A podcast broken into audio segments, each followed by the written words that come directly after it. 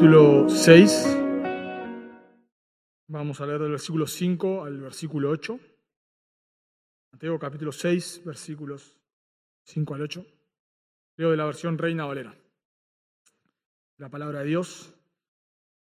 Y cuando ores, no seas como los hipócritas, porque ellos aman el orar en pie en las sinagogas y en las esquinas de las calles para ser vistos de los hombres. De cierto os digo que ya tienen su recompensa, mas tú, cuando ores, entra en tu aposento y cerrada la puerta, ora a tu Padre que está en secreto. Y tu Padre que ve en lo secreto, te recompensará en público. Y orando, no uséis vanas repeticiones como los gentiles que piensan que por su palabrería serán oídos. No os hagáis pues semejantes a ellos, porque vuestro Padre sabe de qué cosas tenéis necesidad antes que vosotros le pidáis. Oramos una vez más. Señor, damos gracias por tu palabra. Queremos rogarte en esta tarde, por favor, que tú la uses. Queremos rogarte, Señor, que tú quebrantes nuestros corazones, que tu Espíritu Santo nos ilumine para poder comprender tu palabra, que nos ayudes en esta tarde a tener corazones humildes, corazones sumisos. Tú buscas, Señor, a aquellos que, que tiemblan ante tu palabra, y eso es lo que queremos hacer esta tarde, humillarnos delante de tu palabra, que tú nos, nos hables, por favor, Señor. Confiamos en que tu palabra es viva, es eficaz, confiamos que es más cortante que toda espada de filos. La predicamos, Señor, porque confiamos que es lo que tú usas para santificar a tu pueblo y para salvar a los perdidos. Y por eso también te rogamos que si hay alguien aquí en medio nuestro que no te conoce, que, que tú tengas misericordia, como cantábamos, que tú le des vida para que pueda creer en el Evangelio, por favor. Lo pedimos en el nombre de Jesús. Amén. Bueno, entiendo que van a arrancar una, una serie sobre sobre disciplinas espirituales, si no me han engañado. No sé si después de esto nos siguen, pero bueno, así me han dicho. Y me pidieron si podía hablar sobre la oración. Eh, bueno, la verdad que cuando uno se, se pone a pensar en cuanto a la oración, si nos ponemos a pensar, creo que podemos hacer sentir mal a cualquier creyente solamente preguntándole cómo es su vida de oración. La verdad es que la mayoría de, nosotros, cuando nos preguntan sobre nuestra vida de oración, sentimos que no oramos lo suficiente. Es raro encontrar una persona que diga, sí, yo, yo soy un capo en la oración. Es raro. Y, y, aún si uno se siente un capo en la oración, lee la historia de hombres de Dios y ya no te sentís tan capo en la oración. Porque la realidad es que nos sentimos mal cuando nos preguntan sobre la oración. Y bueno, puede ser, puede ser que nos sintamos mal porque realmente no estamos orando como debemos. Es una posibilidad, claro que sí. Que quizás te preguntan cómo está tu tiempo de oración vos te das cuenta que no está bien y entonces nos sentimos mal. O también puede ser, quizá porque nos estamos comparando con otros.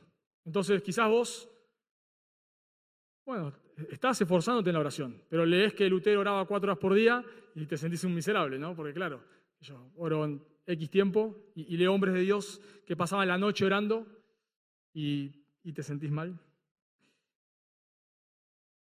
Y realmente creo que si nos podemos a pensar en el motivo por el cual nosotros nos sentimos mal cuando oramos, si bien puede ser por una mala comprensión, la realidad es que la mayoría de nosotros, pienso así haciendo un, un escaneo del cristianismo en general, no le dedicamos mucho tiempo a la oración. Las estadísticas en otros países, en Estados Unidos sobre todo, dice que el cristiano promedio ora cinco minutos por día.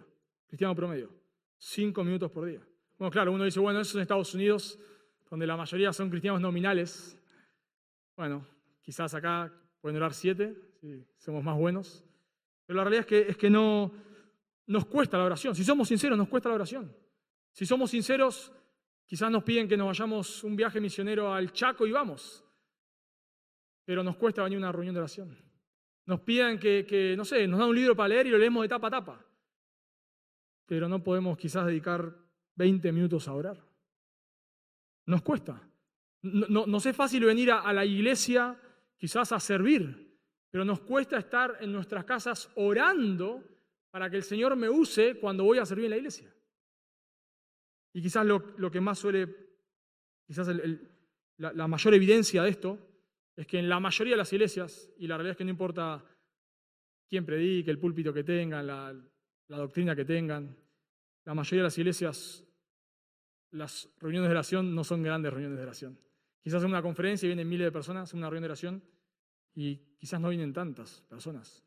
Entonces podemos, podemos ver que nos cuesta la oración, somos sinceros, a mí también, por supuesto, me cuesta la oración. Y, luchamos, luchamos con la oración. Y creo que una de las mejores maneras en las cuales nosotros podemos crecer en nuestro tiempo de oración es estudiando. Es estudiando sobre la oración. Si, si vos querés crecer en tu tiempo de oración, tenés que estudiar sobre el tema. Por ejemplo, si vos quisieses estudiar mejor la Biblia, ¿qué harías? Probablemente te compres un libro de hermenéutica o de método de estudio bíblico, vendrías al seminario, ¿no? Tratarías de informarte. Si vos querés evangelizar mejor, ¿qué harías? ¿Qué harías? ¿Le pedirías a alguien que te enseñe o no? ¿O, leerías sobre el tema o escucharías una predicación? querrías informarte. Si vos querés saber cómo ser un mejor líder, ¿qué harías? Bueno, estudiarías. Y la pregunta es, si nosotros queremos mejorar nuestro tiempo de oración, ¿qué tenemos que hacer?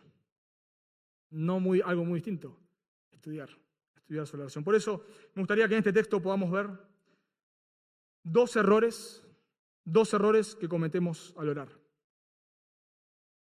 Dos, dos errores que solemos cometer al orar. Y el primer error que cometemos cuando oramos es que muchas veces oramos para aparentar piedad. Oramos para aparentar piedad. Noten conmigo, por favor, versículo 5.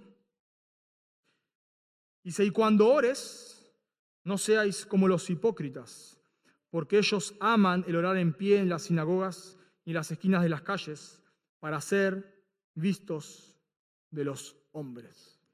Algunos han resumido, no, voy a hacer todo un contexto del Sermón del Monte, pues sería muy largo, pero algunos han resumido en una frase el Sermón del Monte y lo han descrito como el discipulado cristiano, así dice John Stott en su libro, el discipulado cristiano, o sea, cómo cómo debe vivir un discípulo, así a, grandes rasgos. Y, en el capítulo 6, particularmente, lo, que leyó Marcos, podemos decir que se trata de la piedad del cristiano. Si el Sermón del Monte es cómo debe ser un discípulo, cómo debe ser un cristiano, particularmente capítulo 6, versículos 1 al 18, el Señor Jesús está tratando sobre cómo debe ser la piedad de un cristiano. Noten cómo introduce el tema en el versículo 1, noten conmigo por favor capítulo 6, versículo 1. Guardaos de hacer vuestra justicia delante de los hombres para ser vistos de ellos. Eso es lo que introduce, esa es la, frase que va a introducir todo lo que el Señor va a decir hasta el versículo 18. Guardaos de hacer vuestra justicia delante de los hombres para ser vistos de ellos. Señor Jesús dice que debemos practicar nuestra piedad, practicar ciertas disciplinas espirituales pero no debemos hacerlo para que otros nos vean. Las disciplinas que el Señor Jesús describe en este texto no tienen nada de malo, absolutamente nada de malo. Son tres disciplinas, eh, el Señor Jesús habla de, la ayuda monetaria, habla de la oración y habla del ayuno. Y son tres disciplinas sumamente conocidas para los judíos. Son, disciplinas que, el Antiguo Testamento por todos lados habla de que los creyentes deben practicarlas. Habla mucho sobre el ayuno, el ayuno aún en la ley, sobre la ayuda a otros. Habla sobre el ayuno, aún los judíos por, ley debían ayunar por lo menos una vez. Y, y, la Biblia habla, por supuesto, el Antiguo Testamento mucho sobre la oración. Así que estas son áreas muy importantes para un judío que estaba escuchando en ese momento. Pero cuando nosotros empezamos a leer el Nuevo Testamento, nos damos cuenta de que son disciplinas también para nosotros. Cuando leemos el libro de los Hechos, vemos que las personas vendían sus cosas y las ponían a los pies de los discípulos para ayudar a otros, aunque no es un mandamiento hacer eso específicamente, pero, pero sí vemos que es lo que ellos hacían y a, lo largo del Nuevo Testamento dice que debemos ayudar a nuestros hermanos, ayudar a otros. Vemos la oración, aún nos encontramos en Hechos capítulo 1, a los discípulos orando en Hechos capítulo 2 orando y a lo largo de todo el libro de Hechos orando y en, las epístolas nos habla de la oración y lo mismo podemos decir del ayuno. Así que bueno, el ayuno, por ejemplo, se ve que cuando encomiendan a Pablo y a Bernabé al misterio, ayunan. Cuando Pablo y Bernabé vuelven por las iglesias y establecen ancianos, antes de hacerlo, ayunan. Así que Jesús da por hecho, da por hecho que los creyentes vamos a practicar ciertas disciplinas. Estas no agotan todas las disciplinas espirituales. Por ejemplo, no habla de la lectura de la Biblia, o no sé, del congregarnos, o de otras disciplinas. Pero el Señor Jesús da, da, da por hecho que hay ciertas disciplinas espirituales que nosotros practicaremos. Y lo da por hecho por cómo, cómo usa una conjunción adverbial. Ahí noten conmigo, por favor, en versículo 2.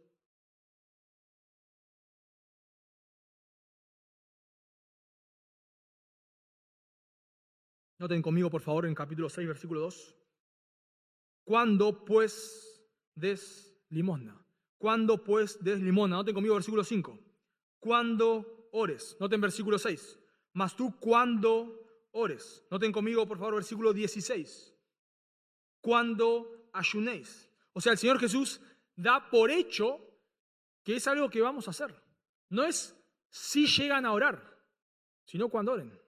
Para dar una ilustración, es como, la diferencia es como si vos le dijeses a alguien, si pasás por el supermercado, comprame un paquete de arroz.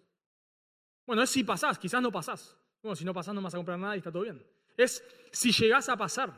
Ahora, distinto es que te diga, cuando llegues a tu casa, guarda la leche en la heladera. O sea, estoy dando por hecho que vas a llegar a tu casa. Lo, lo doy por hecho, es un hecho, en algún momento vas a llegar. No sé cuándo, pero en algún momento vas a llegar. Y cuando llegues, bueno, por favor, guardar la, leche en la heladera. Bueno, lo mismo está haciendo Jesús acá. Cuando ores, Él da, por hecho que el creyente va a orar. Es un hecho. Y dice que cuando ores, dice el Señor Jesús ahí en versículo 5, no seas como los hipócritas. No seas como los hipócritas. La palabra hipócrita literalmente quiere decir un actor de teatro. Un diccionario, el diccionario Raiken de imágenes bíblicas, dice, dice lo siguiente sobre la palabra hipócrita. Dice, la palabra hipócrita se basa en las palabras teatrales griegas que significan actor o jugar un papel.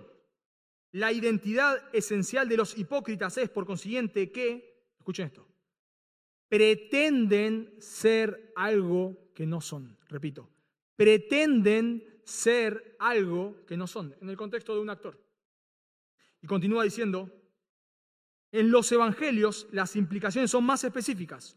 Los hipócritas, escuchen, pretenden ser modelos de piedad religiosa, mientras en el interior de sus almas carecen de vida espiritual.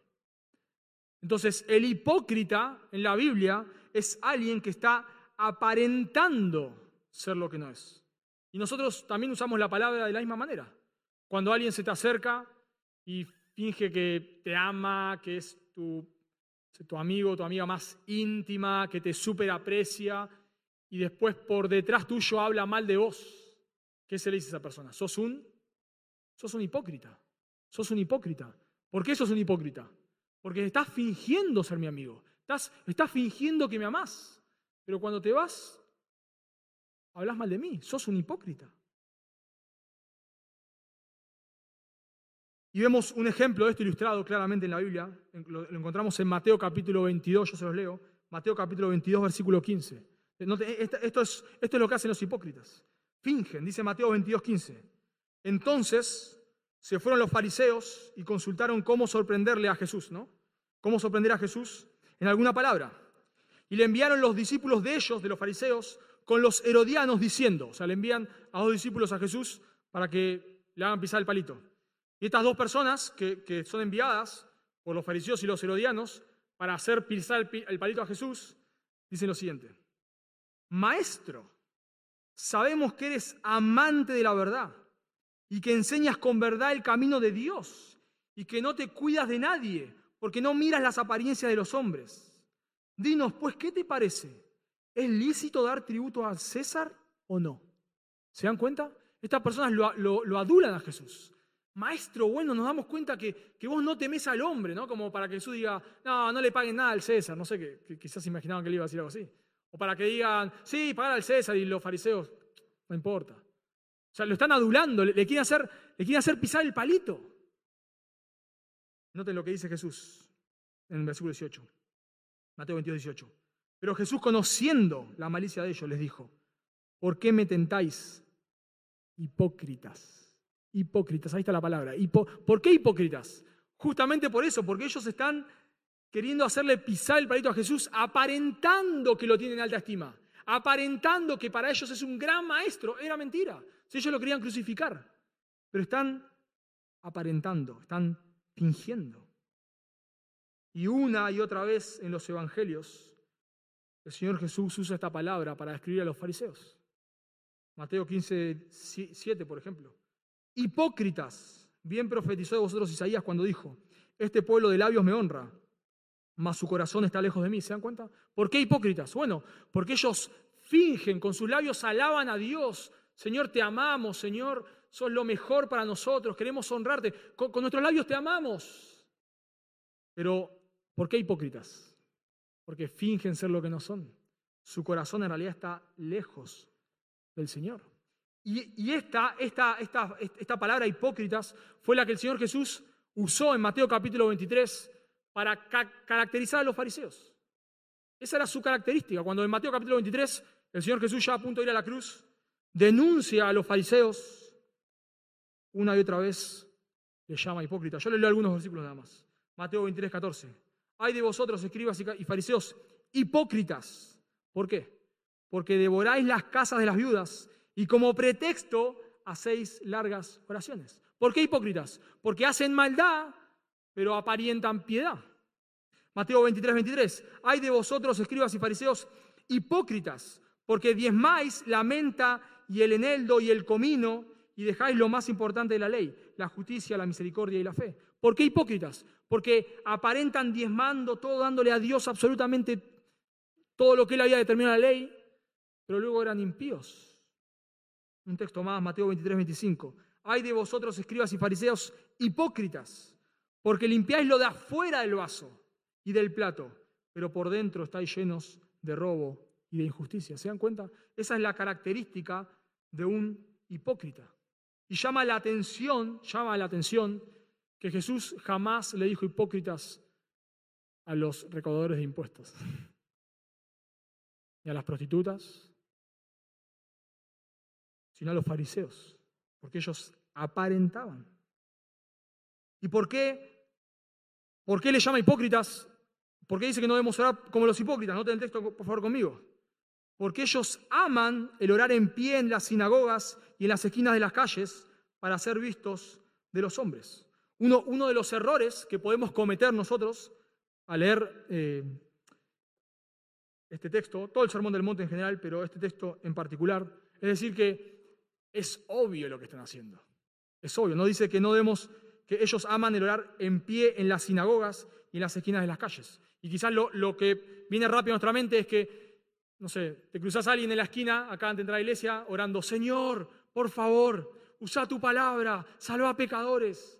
Y vos decís, bueno, este hombre está llamando, o esta mujer está llamando la atención sobre sí mismo, es obvio, ¿no? O que, entres ahí y encontres a alguien ahí arrodillado en el medio del, del hall, orando, Señor, por favor, quebranta el corazón de las personas. Bueno, uno solamente ve eso y decís, bueno, es obvio, esta persona obviamente está queriendo llamar la atención sobre sí mismo.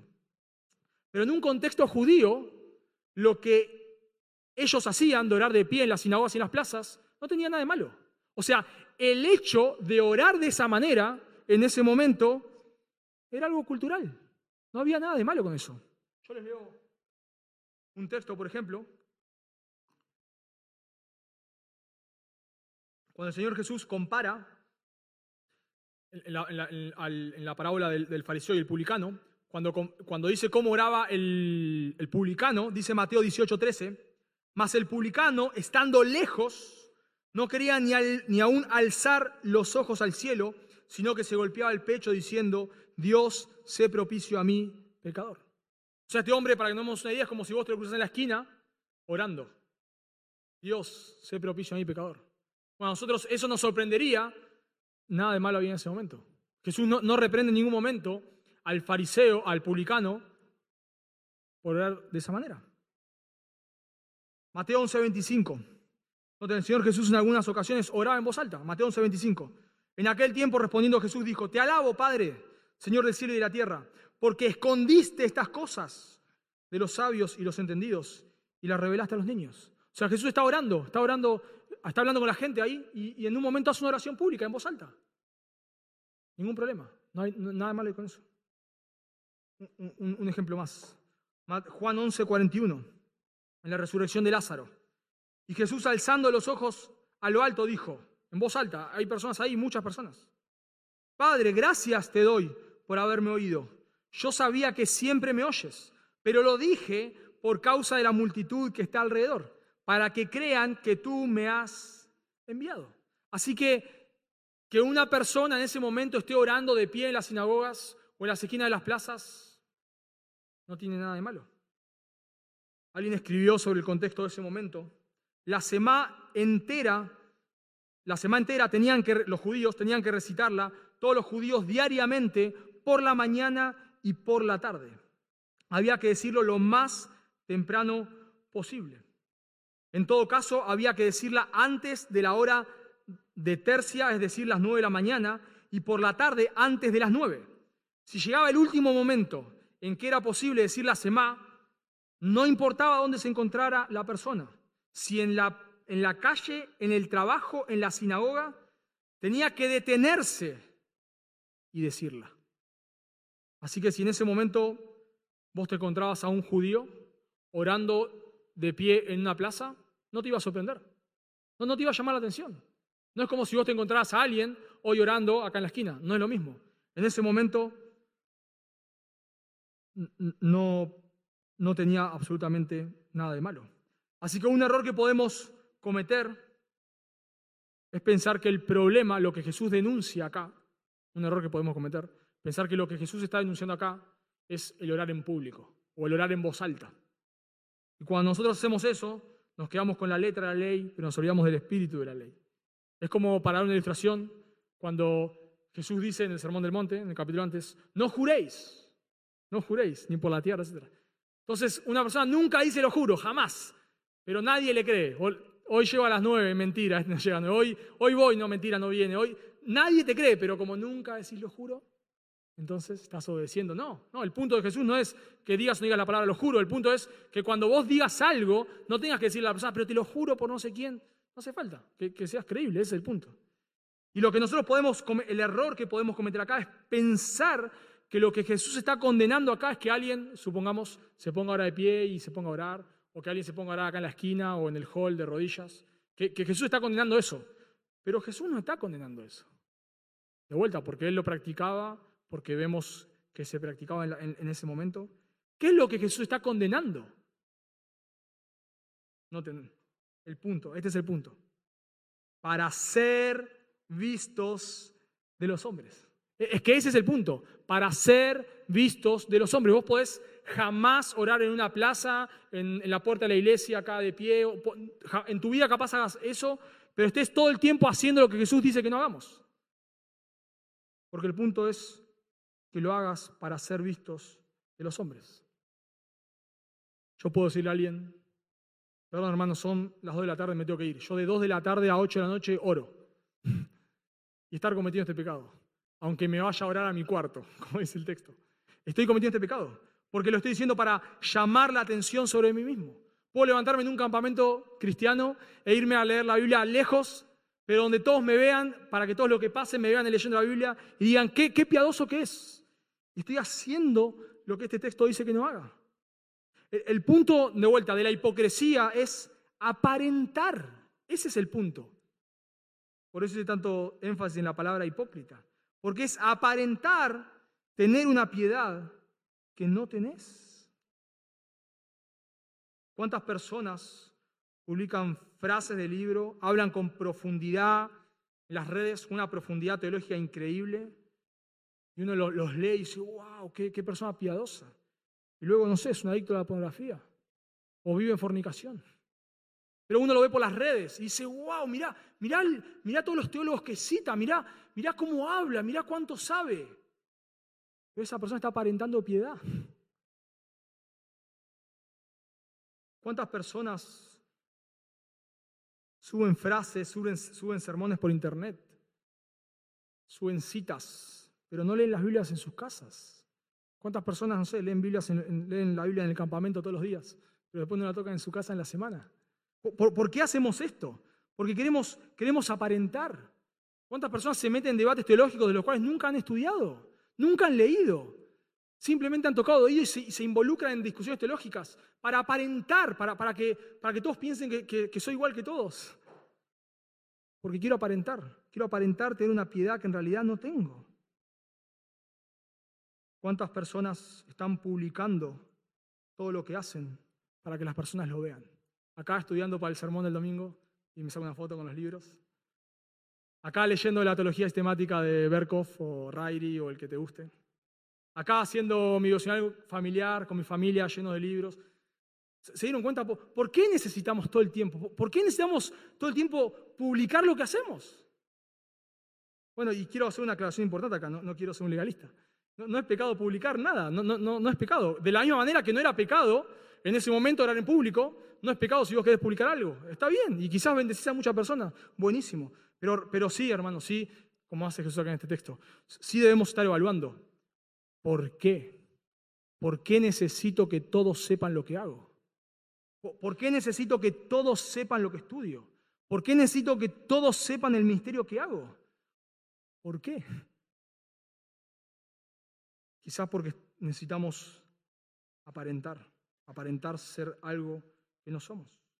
Y pensando directamente en el tema de la oración, quizás lo que podríamos preguntarnos es, ¿Cómo es nuestra oración en privado y cómo es en público? ¿Cómo es? Ahora, obviamente va a haber una diferencia, por supuesto que sí. Cuando haces oración en privado, bueno, hablas cosas que si hay otro escuchando no vas a hablar. Y está bien, está perfecto, no hay ningún problema con eso. Quizás a veces cuando está orando en, privado hasta se come palabras. No importa, no pasa nada, porque, bueno, el Señor sabe, claro, sí, pero si estás orando con otra persona y te estás comiendo palabras, no va a entender nada de lo que está diciendo. Entonces, claro que hay una diferencia, hay una diferencia. Pero mi pregunta es, cuando vos orás en público y orás cuando alguien te dice, hermano, estamos acá en una reunión, hermano, por favor, ¿puedes orar acá? ¿Puedes, dirigirnos a oración? ¿En quién estás enfocado? ¿En que cuando termino de orar, de impresionar a las personas que están escuchando? ¿O en el Señor? ¿En tratar de que con tu oración las personas piensen que sos piadoso? ¿O simplemente, bueno, en el Señor y, y en orar y derramar nuestro corazón delante de Él? Y dice el Señor Jesús a las personas que, oran, que, que están orando para que otros lo vean, dice, de cierto os digo que ya tienen su recompensa. Su meta es que, es que otros piensen bien de ellos. Su meta es que cuando, Él termine de orar, las personas digan, wow, qué persona piadosa. Quizás tu meta al estudiar es que cuando entres a la iglesia todos te tengan como el gran erudito. Bueno, Jesús dice, y quizás lo logras. Jesús dice, bueno, no esperes nada más, no esperes nada más. Que las personas digan, wow, qué persona piadosa, eso es todo lo que vas a conseguir. Por favor, no esperes más. Y eso es lo que sucedía con los fariseos, hermanos. Ahora, claro, nosotros leemos la Biblia con los lentes de hoy y tenemos un gran problema, sobre todo en textos como estos, que cuando nosotros leemos la palabra fariseos, es un insulto para nosotros. Si vos a alguien le decís un fariseo, lo estás insultando. Aunque no digas una mala palabra, lo estás insultando. Nadie te dice como un halago, hermano, qué buen fariseo que sos. Porque en nuestro contexto es, es como un insulto. Pero en el contexto de Jesús era un halago. Era un halago, es como decir, Qué teólogo que sos, qué buen pastor, qué erudito hermano que sos. Ese era, ese era el punto. Era, era un halago. Entonces, cuando las personas, cuando, cuando pensamos en los hipócritas o pensamos en los escribas y fariseos, lo que tenemos que pensar es que las personas los tenían allá arriba, allá arriba. Eran, de verdad, hermanos, ¿eh? eran lo máximo, lo máximo de lo máximo. Por eso, como Jesús dice, si vuestra justicia no fuere mayor mayor que la de los escribas y fariseos. No dice mayor que la de los publicanos, cualquier justicia era mayor que la de los publicanos. Mayor que la de los escribas y fariseos, no entraréis en el reino de los cielos. O sea, el punto es, ustedes tienen a estas personas que son lo máximo, bueno, su justicia debe ser mayor. Por supuesto, nadie la tiene. Pero ese es el punto del Señor. Así que si tú recompensa, si, si vos haces estas cosas para que otros piensen bien de vos, por favor no esperes recibir nada más. No esperes recibir crecimiento espiritual, no esperes recibir bendición del Señor, no esperes recibir respuestas de oración. Eso es todo. Eso es todo lo que vas a conseguir, el aplauso de las personas. Ahora Jesús, contrastando en cómo oran los hipócritas, dice cómo sí debemos orar. No en el versículo 6. Pasa a la parte positiva. En contraste con los hipócritas que oran para ser visto de los hombres, mas tú cuando ores, entra en tu aposento y cerrada la puerta, ora a tu Padre que está en secreto. De nuevo debemos tener cuidado cuando leemos esto. Entra en tu aposento y ora a tu Padre que está en secreto. Debemos tener cuidado de caer en el literalismo. Dice John Stott en su comentario, el énfasis de nuestro Señor, el énfasis de nuestro Señor en la necesidad de lo secreto no debería llevarse a los extremos. Interpretarlo con literalismo rígido sería caer en, el mismo fariseísmo contra el cual Jesús nos advierte.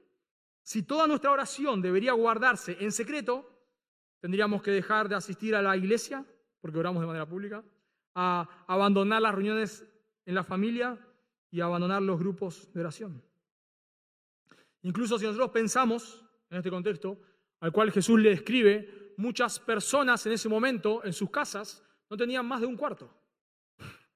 O sea, tenían una sola habitación. Así y quizás eran muchos en la familia. Así que, ¿cómo hacías para encerrarte a tener un tiempo con en, en, tu cuarto? No podías. El, punto de, de Jesús no es el lugar físico, sino es un tiempo de tranquilidad con el Señor. Eso es lo que él hacía. Leemos Marcos 1.35, yo les leo, hablando de Jesús, levantándose muy de mañana, siendo aún muy oscuro, salió y se fue a un lugar desierto y allí oraba. Eso es entrar en tu aposento. O sea, no fue el aposento Jesús, pero se fue a un lugar desierto y ¿qué hacía? Oraba, hacía lo que dice este texto. Marcos 6:46. Y después que los hubo despedido a la multitud, se fue al monte a orar. O sea, el punto de Jesús no es el lugar físico, sino es un lugar de soledad con el Señor. Por supuesto, si, si nosotros tomamos esto de manera literal y solamente deberíamos orar en nuestro cuarto, con la puerta cerrada, entonces no podríamos obedecer lo que dice eh, Primera Tesalonicenses 5 y 7, orad sin cesar. ¿Cómo haces para orar sin cesar? Imagínate, estás por el trabajo, volvés a tu cuarto a orar. ¿Te acordás que tienes una necesidad, te tomás el colectivo, el subte, volvés a... O sea, sería ridículo, ¿no? No podríamos. Porque el punto no es el lugar, sino el punto es que tengas un tiempo de intimidad con el Señor. Y el punto, contrastando con ser visto de los hombres, el punto es en secreto, donde estés solamente vos y el Señor. Un tiempo donde solamente estés enfocado en Dios y en nadie más. Quizás eso puede ser una plaza. La realidad es que quizás hoy en día si nos ponemos a pensar acá en Buenos Aires, ¿dónde te escapás? Ahí en la, costa en invierno te vas a la playa, no hay nadie seguro. Pero acá ¿dónde vas? Si donde salís está lleno de gente. Bueno, que el problema no es que no haya nadie. El problema es que sea un tiempo donde vos puedas estar enfocado en el Señor sin otras distracciones y donde puedas estar disfrutando de tu intimidad a solas con el Señor. Quizás para algunos será salir a caminar. Y cuando salís a caminar, capaz hay mucha gente.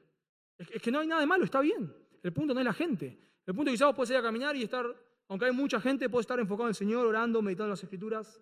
Quizás sea, sí, puede ser, ¿por qué no?, en una habitación a solas. Quizás si tenés cinco hijos chicos, probablemente no puedas ser en tu casa. O quizás tengas que levantar muy temprano, o quizás tengas que acostar muy tarde. No importa, hermanos. Libertad, creatividad, cada uno de nosotros. Pero el punto es que sí, sí debemos tener un tiempo con el Señor. A solas no para que otros nos vean. Y, pensando en este contraste, ¿qué pasaría si hubiese una cámara en nuestro, en nuestro hogar que se pase acá, digamos, donde no, nos vean las 24 horas del día, pero vean nuestra mañana, supongamos, ¿no? y nos vean ahí y salen en Facebook Live, ahí todos están viendo lo que hacemos. ¿Cómo serían esas mañanas? Si sabemos que otros nos están mirando, ¿cómo serían? Quizás todos los días, ¿no? ¿no? faltaría el día que llego, me hablo la Biblia, porque me están viendo acá los hermanos de la iglesia. Entonces yo quiero quizás aparentar algo que no soy. Bueno, Jesús está diciendo, bueno, eso es lo que tienes que hacer cuando nadie te ve.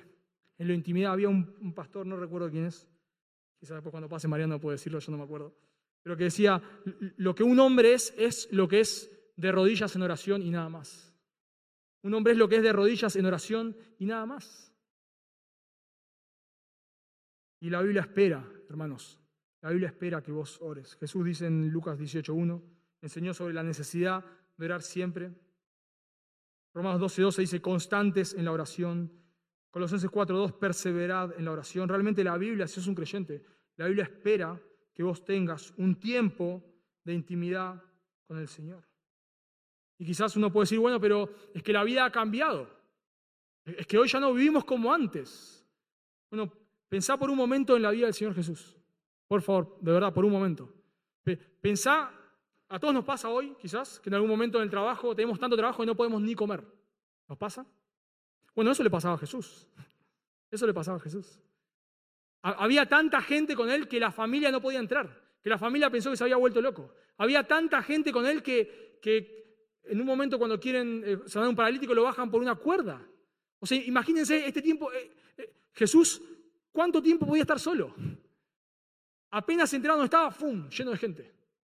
Entonces, si pensamos en ese momento, en realidad, bueno, quizás la vida no era tan distinta en ese sentido, en el sentido de la actividad. Pero aún así, aún así Jesús buscaba estos momentos. ¿Te ha pasado estar muy cansado, muy cansado? Bueno, Jesús sí le ha pasado pero luego que él despedía a la multitud, se iba al monte a orar. ¿Te, ha pasado que, que, te has acostado súper tarde porque has tenido mucha actividad en el día? Bueno, Jesús le ha pasado. Y en ocasiones se ha levantado muy temprano a orar. El punto, hermanos, de vuelta, es la intimidad, intimidad con Dios. Entra en tu aposento, vos y Dios, derramando tu corazón, meditando en las escrituras. dice el texto, y tu Padre que ve en lo secreto te recompensará en público. Bueno, algunos eh, manuscritos, quizás los, más, se consideran más fidedignos, no tienen la frase te recompensará en público. Si ustedes, por ejemplo, tienen la Biblia de las Américas, dice te recompensará, punto. No, habla de en público. Quizás sea lo, lo más correcto. O sea, el punto es que cuando vos estás teniendo un tiempo con el Señor, no pensando en que otros te vean, sino en tener intimidad con Dios, Dios lo va a recompensar eso. Dios lo va Ahora, el punto no es que Dios, cuando vos ores en tu cuarto a solas, va a responder todas tus oraciones. Ese no es el punto. Ni, el punto es que todos te van a tener ahora como la persona más piadosa. Tampoco es el punto. El punto es que de alguna manera Dios te va a recompensar. No dice cuál es la manera, quizás puede ser que la manera sea que te, te bendiga, quizás con crecimiento espiritual, Quizás que te bendiga con, poder tener una, una mayor intimidad con Dios. Te bendiga con crecer a la imagen de Cristo, no sabemos, el texto no lo aclara, pero el punto es, y ese es el punto, vas a tener la bendición de Dios. lo, que todos queremos. Hoy quizás mal usada esa frase, ¿no? pero, pero bien, bien utilizada. Vas a tener la bendición de Dios. La bendición de estar en comunión con Dios es una bendición. Así que el primer error que muchas veces cometemos al orar y que nos destruye nuestro tiempo de oración es que oramos para aparentar piedad. El segundo, y más brevemente, el segundo error que cometemos al orar muchas veces es que oramos para convencer a Dios. Oramos para convencer a Dios. Noten conmigo, por favor, versículo 7. Y orando, no uséis vanas repeticiones como los gentiles si bien el, contexto al cual le habla es judío, el Señor Jesús trae la manera de orar de los gentiles. Y, el Señor Jesús hace otra referencia a los gentiles en Mateo 6:32, cuando está confrontando a buscar el reino de Dios, su justicia y no las cosas materiales. Dice, porque los gentiles, de vuelta, los gentiles buscan todas estas cosas. O sea, Jesús le está diciendo, bueno, no oren como los hipócritas, como los religiosos de ese momento, pero tampoco oren como los gentiles. Bueno, ¿cómo oraban los gentiles? En ese momento los, los, no creyentes, los gentiles, no eran ateos, todas, todas las personas creían en Dios. Y los gentiles, en realidad es que en ese contexto las personas tenían muchos dioses, y los gentiles oraban a sus dioses. Claro que lo hacían. ¿Y cómo lo hacían? como dice Jesús acá, usaban vanas repeticiones. Esa es la manera de orar de los gentiles. Tenemos un ejemplo de esto, yo se los leo, si quieren pueden buscar, pero si no escuchen solamente. Leo, tenemos un ejemplo de esto en Primera de Reyes 8:26, cuando Elías está enfrentando ahí a los sacerdotes de Baal. Y dice, dice Primera de Reyes 8:26, y ellos, estos sacerdotes gentiles, paganos, dice, y ellos tomaron el buey que les fue dado y lo prepararon e invocaron el nombre de Baal desde la mañana hasta el mediodía, desde la mañana hasta el mediodía. Esto es clave, ¿eh?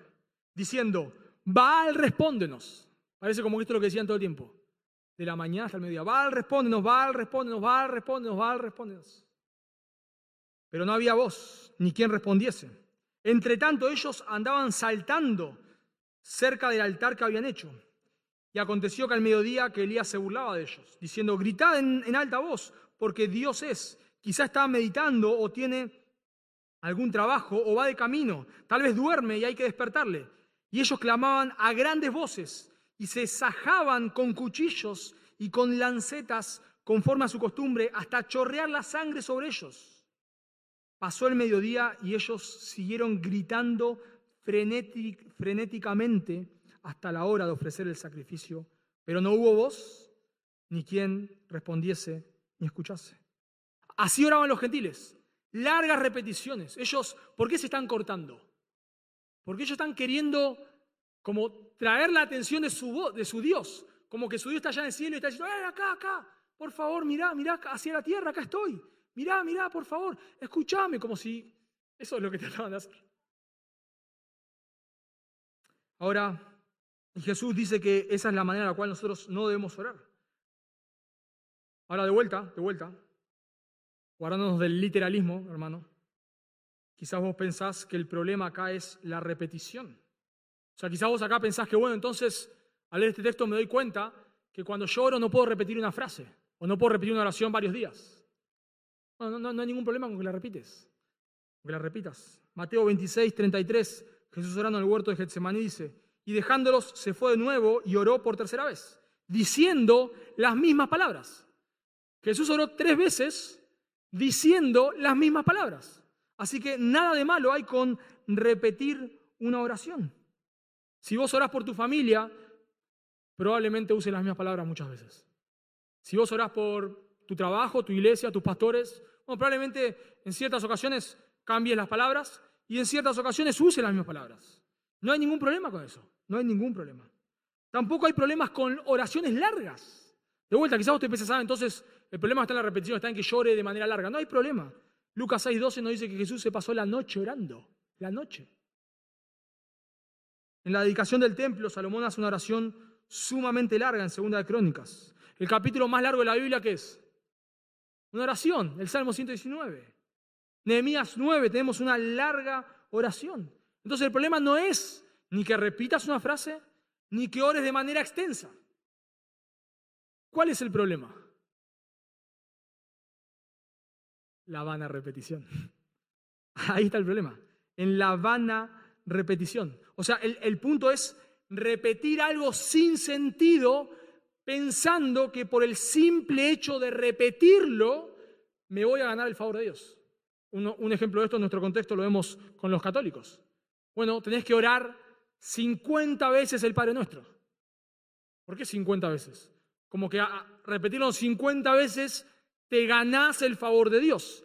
o te ganás que Dios te escuche o, te ganás que Dios conteste lo que vos querés. O sea, se piensan que por el simple hecho de repetir una oración muchas veces, Dios lo va a escuchar. Noten, el texto lo dice muy claro, que piensan que por su palabrería serán oídos. El problema, hermanos, es pensar que porque nosotros hacemos una oración larga o repetimos muchas veces lo mismo, Dios nos va a escuchar solamente por el simple hecho de repetir, repetir, repetir. Y, si nos pasa, seamos honestos hermanos, a todos nosotros nos pasa, que a veces oramos listas de oración donde repetimos cosas que ni estamos pensando. ¿Nos pasa o no nos pasa? Estamos orando por algo y siempre oramos por lo mismo. Y, ya lo oramos de manera repetitiva. Ni pensamos en lo que estamos orando. Simplemente saco la lista ahí y arranco a repetir como un loro. Y, pienso que porque yo agarré mi lista oración y repetí, repetí, repetí, repetí, cuando llegué al final de la lista ya tuve mi tiempo con Dios. Porque repetí una lista, pero nunca, nunca medité en lo que estaba orando. Bueno, eso es lo que Jesús está reprendiendo acá.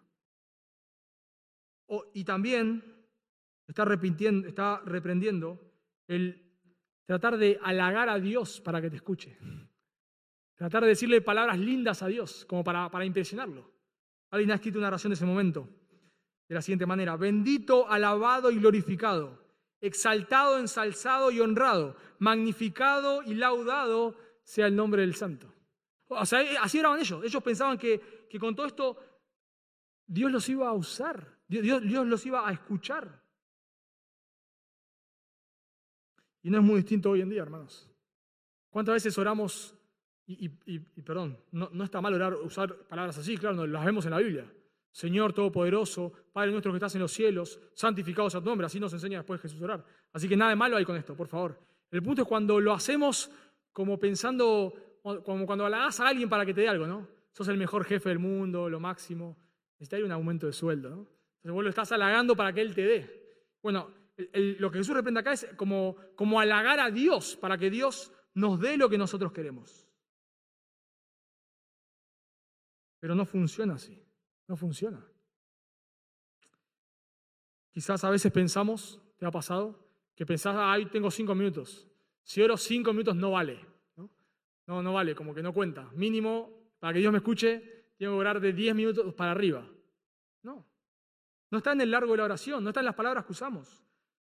Dice Hendrickson, muchas de las oraciones más notables y fervientes de la Escritura son breves y concisas, como la de Moisés en Éxodo 32, la de Salomón cuando pide por un corazón entendido, la de Elías, la de Ezequías, la de Jabes, la de Agur, la del publicano, la del ladrón en la cruz. ¿Cómo era el ladrón en la cruz?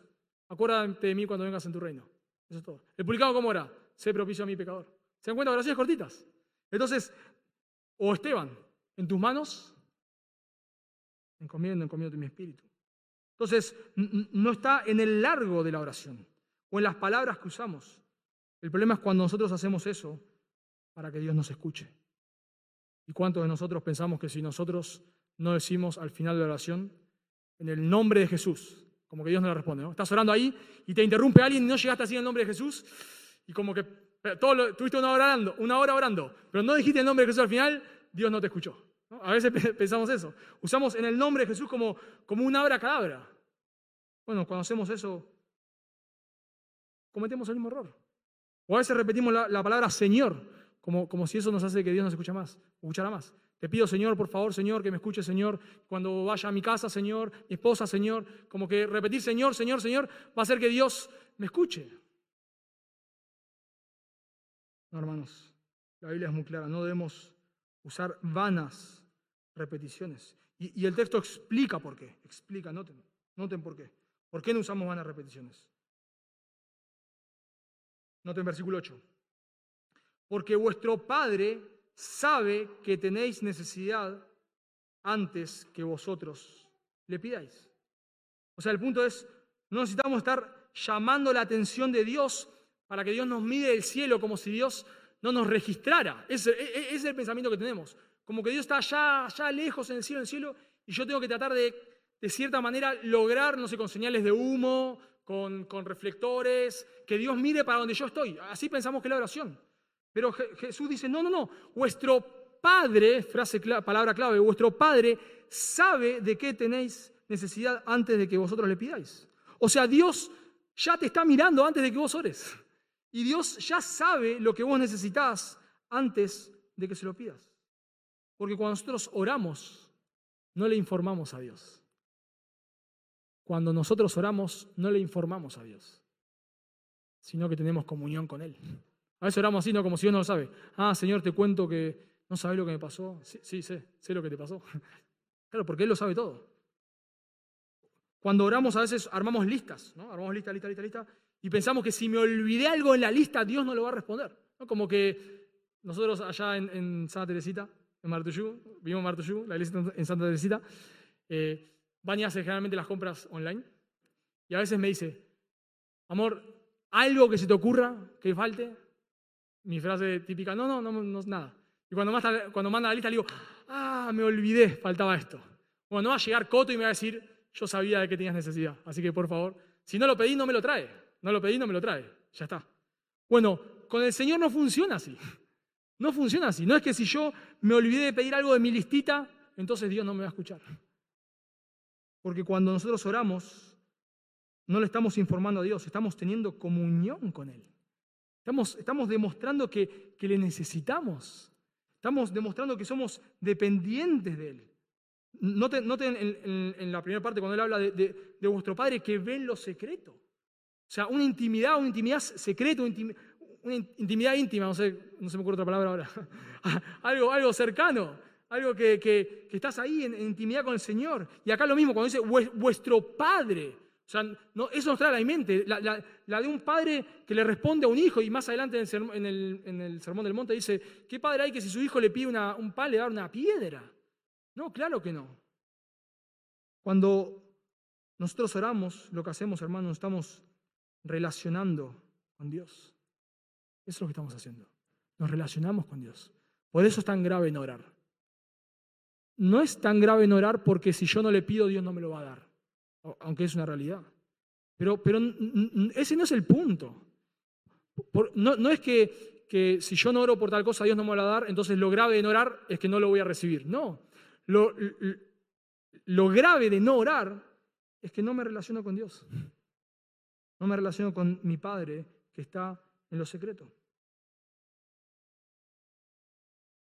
Ahora, ya terminando, una, una, aclaración importante acá, una aclaración importante, es que la oración no es un placebo. No es que, porque alguien leyó este texto, Dios sabe, puede caer en el otro. Entonces, ¿para qué oro? Entonces, ¿para qué le pido? No, no, no. Dios busca eso. Mateo 7:7. Pedid y se, os, dará. Buscad y hallaréis. Llamad y se os abrirá. O sea, Dios, Dios nos manda a orar. Jesús oró. Y la Biblia dice que cuando nosotros oramos, Dios actúa. Santiago 4:2. Pero no tenéis lo que pedís porque no pedís. No tenéis porque no pedís. Dios le dice al profeta Ezequiel, busqué a alguien que se ponga, que interceda por el pueblo y no hubo, no hubo. Dios va a exterminar al pueblo de Israel y Moisés intercede y Dios no lo hace. Dios soberanamente establece pastores, pero nos dice, rogad al Señor de la mies que envíe. Entonces, ¿Dios es soberano? Claro que es soberano. ¿Dios va a hacer lo que Él ha determinado? Claro que sí. Pero de una manera que no entendemos, Dios cumple sus planes muchas veces por medio de nuestras oraciones. Y Dios a veces no hace cosas porque no oramos. No porque deja de ser soberano, ni porque necesite mi oración, porque Él así lo ha determinado. Entonces, la oración no es un placebo, hermanos, no es un placebo. Pero al mismo tiempo, al mismo tiempo, es importante entender que cuando oramos no le torcemos el brazo a Dios. No estamos jugando una pulseada con Dios.